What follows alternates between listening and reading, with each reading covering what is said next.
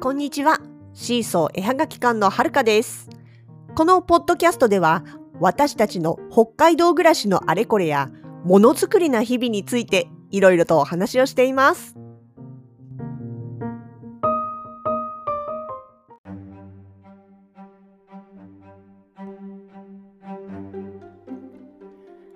2021年5月15日土曜日スマイルアートフェスタプレミアム。こちら無事に開催が終了いたしました。えっとね愛の里にあります投稿ストアさんのね愛の里店さんの方で開催をしたんですけれども。え今回はねプレミアムっていうことで、まあ、前にもお話ししてたかと思うんですがえ通常のねえ物販とワークショップそとその他占いなどなどっていうのではなくって、えーしもうワークメイン。でしかも少人数の作家さんで、えーじっくりしっかり手作り体験プレミアムな特別な手作り体験をしてもらおうというコンセプトで今までとはちょっと違う形での初開催となりました。愛の里店でやるのも初めてでしたしね。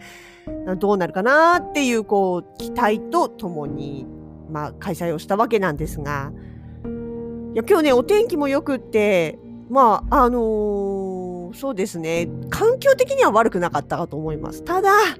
なんせね本当にもうご存知の通り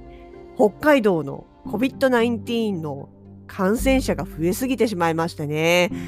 開催15日の開催の前日前々日とかでねもうあの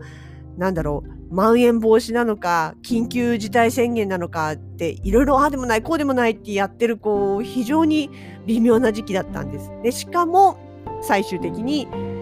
緊急事態宣言発出っていうことになっちゃいましてね。なので5月の16日日曜日から北海道はそういう事態に入るので15日っていうその開催日がね一応その緊急事態宣言の中に入ってないとはいえまあ、時期が時期だけにどうかなってちょっと思ったんですよ。でもまあせっかくねご予約いただいてる方もいらっしゃいましたしまあお店の方からも別にこの日はいいよっていうことでねお答えをお返事いただいてたんでねもうこうなったらこうせっかくだからやれるだけやろうっていうことでね、まあ、ちょっとこうお客さんの客足とかどうなんだろうってドキドキしながら正直会場に行きました。久しぶりにお会いするね今回の作家さん出展作家さんがえフィズさんえですねとあとマーコさんっていうお二人だったんですけれどもこのお二人ね私すごい久しぶりにお会いしたんですよ。まあまあ当然そうですよね。イベントが全然ないもんですから。だから全然会う機会がなくてね。それでもあのこういうのやるんだけれども出展してもらえますって声かけたらもう2つ返事でねやりますよってお返事くださった方たちでした。で今回ね、えま、マーコさんカンパネラのマーコさんの方がマヤ歴レジンワークショップっていうことでね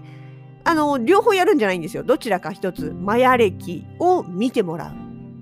かもしくはレジンのワークショップということで可愛いまん丸の枠の中にねあの自分の好きな私だけの空を作りますっていう2種類のワークをやってくれました。とそれからフィズさんえ北国の猫と南国のタヌキという、えー、可愛らしい屋号の方なんですけれども、フィズさんの方はパーツでプラバン DIY ということで、プラバンでパーツを作って組み立ててっていう作業ですね。これがただ1枚のプラバンではなくって、2パーツをいくつか作って、それをこう重ねて立体的にするっていう、ちょっとね、同じプラバンでも難易度が1つ2つ上の作業だったんですね。でまあ、どちらのねあのメニューにもご予約もいただいてましたしねもうこうなったらなんとかあの当日の飛び込みも含めてねできるだけたくさんの方に体験していただきたいなと思ってやってまいりました。で、まあ、結局ねこっから先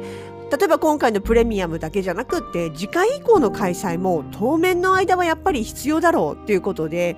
静子さんもう一人の主催の静子さんの方であのカーテンもね手作りしてくれたんですよ。ビニール透明のビニールを買ってきてで、あの、インターネットでね、こう簡易的な形、まあ、しかも持ち運びもあるんでね、分解もできなきゃいけないということで、そういう組み立て式で、しかも個人で作れて、え、で、まあ、ちゃんとそのね、感染予防になる形っていうことで、身近な材料でできるものということを調べてね、あの作ってくれてたんですよ、ビニールのカーテンの。あの、まあ、ぶっちゃけその塩ビパイプとビニールシートの組み合わせなんですけどね、これもね、でも、やっぱり作るってなるとそれなりの手間がかかるものなので、ね、それを作ってきてくれたりとかしてね、もう、あとはまあお店さんの方からもアルコールを提供していただいたりとか、換気扇も回してもらったりとか、もう本当にね、できる限りの対策をしてお客様を待っていました。で、もともと今回の会場になった場所が、えー、アイノ里、アイノ里店さんの中のテナントさんの、まあ、空きだったんですね。えー、結局このね、コロナ禍の中で、あの、一番割を食ったのが旅行会社さんだったんですよね。で、その旅行会社さんが入ってた場所がもう去年早々に空いてしまっていて、で、そこが空いてるスペースがあるから何かこう少しでもね、活用できないかっていうところからは今回の会場が決まっていたもんですね。なので、そう、あのー、通りがかるお客さんなんかは、あれ？ここってお店確か入ってたよね？とか、あれ？ここお店入ってなくて暗くなってたんだけど今日なんかやってるんだっていう形で足を止めてくださる方も多かったです。で、まあ入り口に貼ってあるね、ポスターを目にして、何やってるのっていう形でね、不思議そうに見てらしたので、今日こんなことやってるんですよって、今日だけの一日のイベントなんですよってお声かけして、そしたら、あら、面白そうだわ、やってみたいわ、ということでね、立ち寄ってくださった方もいたりしました。で、まあそう、あの、本当正直ね、ご予約の方、ご予約も満員になってたわけじゃないもんですから、ご予約の方しかいらっしゃらなかったら、正直主催としてはね、作家さんたちにも申し訳立たないなっていうのがあったんですよ。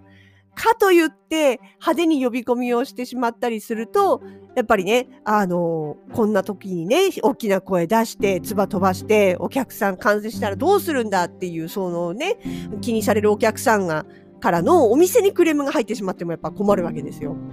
なので、で、ほら、本当に気にする人だと、チラシの手渡しだって嫌じゃないですか。嫌がられると思うんですよ。なんでその辺も含めてこうどういう距離感でお声かけしたらいいのかっていうのが本当今までにない悩みだったんですよね。まあでもね、そんなこんな、こう、いや、声かけたい、声かけると、いや、でもあんまり宣伝しすぎてクレーム入っても、今後も投稿そんでやらせてもらいたいし、うんうん、みたいな。もうなんかね、答えの出ないことを悶々と悩みながらも。それでも、まあ参加してくださった方たちがあって、でね、来てくださった方はもう本当にみんな楽しんでくださってました。パーツの、パーツでプラバン DIY の方もね、あの、お子様も、お父さんと一緒にいらしたお子様もあって、すっ結構ね、長い時間かけて作ってたんですよ。まあ、もともとね、あの、じっくりしっかりタイプなんで、工程が多いことは多いんですが、それにしてもね、本当にじっくり、あの、独特な模様をつけて色を塗ったり、あの、模様をつけたりっていうことでね、あの、すごい時間かけてやってたんだけれども、途中で飽きるとかじゃなくって、すごい集中してされてて、あすごいなと思って。やっぱ、でも楽しいことになるとね、子供って夢中になりますからね、あ、きっと本当楽しんでくれてるんだろうなって思って、実際素敵な、えっ、ー、と、プラバン、あブローチじゃなくて、マグネットか。マグネットで仕上げてましたね。も持ち帰られてました。とね、あと、マヤ歴さんの方、あの、マーコさんの方のマヤ歴もね、あの、マヤ歴っていうものを全くほとんど、あの、知らないお客さんだったんですけれども、こういうのがあるんですよってお声かけしたら、あ、ちょっと面白そうだから見てもらいたいわっていうことでね、お話をしていって、まあ、やっぱりね、あの、もちろんその普段のいろいろな悩みとかもあるんでしょうけれども、なんか、あの、誰かとお話ししたい、誰かに聞いてほしいっていう気持ちも結構大きかったのかなっていう感じを受けました。いや、ほんとね、こういう時だから人と会うな、会うな、喋るな、黙食しろ、黙れ、人と喋るなって、ね、どうしてもそういう、こう、まあ、プレッシャーっていうか、そういう日々が長長く続いてるのでね、でもやっぱり人って人の中で生きてるんだなっていうのはすごいこの1年の中で感じましたのでね、いくら引きこもり万歳、あの、なんでしょう、インドは大歓迎みたいな人であっても、それでも、やっぱりこう、人とのやり取りコミュニケーションっていうのはすごい生活の中で大事なんだなってそれも感じたのでやっぱそういうところでみんなねあのなんてかストレスというかこう感じてる部分もあるんだろうなってすごい思いました。今日のお客様もね、あの、楽しかったわって言ってね、その、初めてマヤ歴っていうのに触れた方も、ニコニコ笑顔で帰っていただきましたね。まあ、あと他にもね、あの、まあ、レジンの方のワークショップでもすごい素敵な空を作ってくれたお子さんがいらっしゃったりとか、プラバの方も大人の方も挑戦していただいて、これまたね、個性的な、でもすごく色合い綺麗な、あの、マグネット作って帰られたりとかね。あの、ほんと最初どうなるかなって、正直場所的にもお客様の人通りの多い場所ではなかったんですよ。投稿ストアさんなんで、食料品とかをね、買いに来られる方、特に翌日からがもう緊急事態宣言でなるべく外に出ないようにって考えられたお客様が、食品を買いに来るところは結構混んでたみたいなんですよね。ただ私たちがいた会場は食品売り場とはちょっと違う、あの、ドア外ドアを越えた先にある場所だったんでね。なので、そんなにそんなにたくさんお客様が通られたわけでもなかった。正直声かけたくてもお声かけする相手がいないなんていう時間帯もありましてね。本当ヒヤヒヤ、もうお願いだからなんかみんな気づいてみたいな ちょっとね、あの、こう、綱渡りな気分でしたけれども。まあ終わってみればね、あの正直、そのものすごいこう大盛況っていうわけでもなかったですけどって、まあ大盛況でも困るんですけどね、このご時世だとね、ほどほどじゃないといけないってこの難しさ。でも、まあ来てくれたね、あの二人のマーコさんも、フィズさんも、あの、いや、本当に今日ね、ちょこっとでもこれでよかったって、あの、お客さんがね、ニコニコってして楽しかったよって帰ってくれるその笑顔を見れたから、すごいよかったよって言ってくださって、本当に、あの、なんか、いや、本当に作家さんに助けられてるな、私ら主催ってって思いました。まあ、今回ね、私も、それからもう一人のフラベールの静子さんも、あくまでスタッフっていう形で自分たちの出店を一切してないので、そういう意味では気が楽というかね、あの、本当にフォローだけすればいいというか、なんていうのかな、そういう業務に集中できるっていうのがあったので、その点はまあ、体的にも気持ち的にも楽でしたけどね。まあでもやっぱりね、主催も、主催は主催の楽しか、楽しさと難しさがありますよね。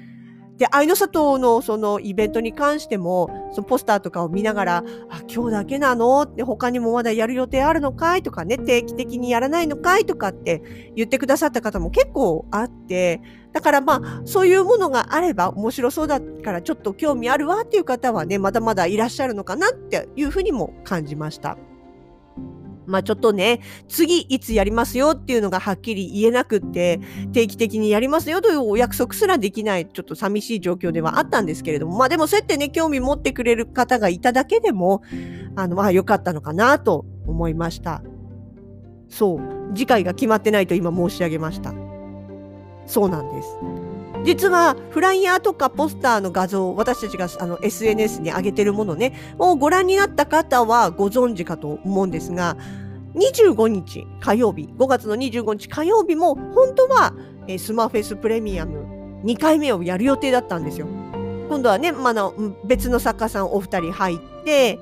えビスマス結晶のね、あの、フェイバリットさんと、それから動物似顔絵の柿原ひとみさんが入って、また全然違う感じのワークショップをじっくりしっかりやれる予定だったんですけれども、まあ、冒頭にも申し上げた通りね、緊急事態宣言っていうのが16日から入ってしまう。しかも北海道がね、まあ、札幌とか札幌近郊、石狩近郊がっていうことで、やっぱりさすがにそうなってくると、あの、できない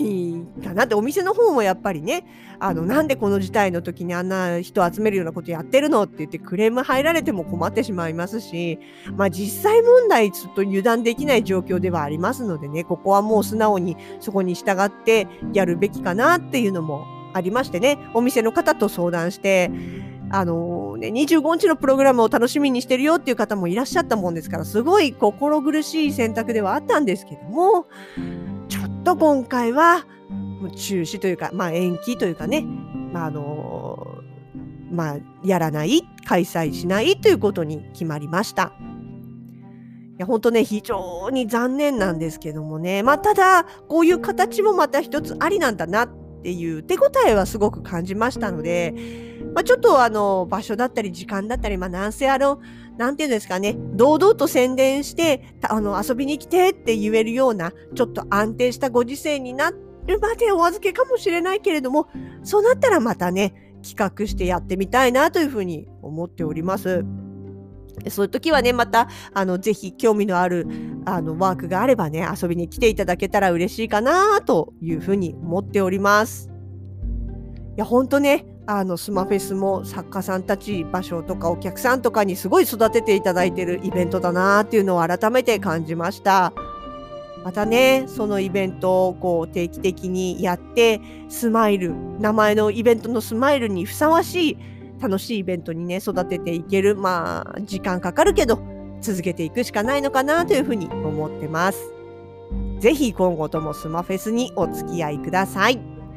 本当に今日はどうもありがとうございました。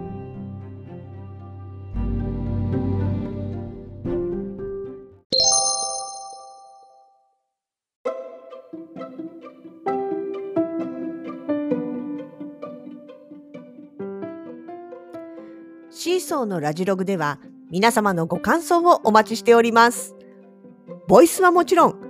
ツイッターやインスタグラム、フェイスブックページなど各 SNS からのコメントでもお気軽にお声をかけてください。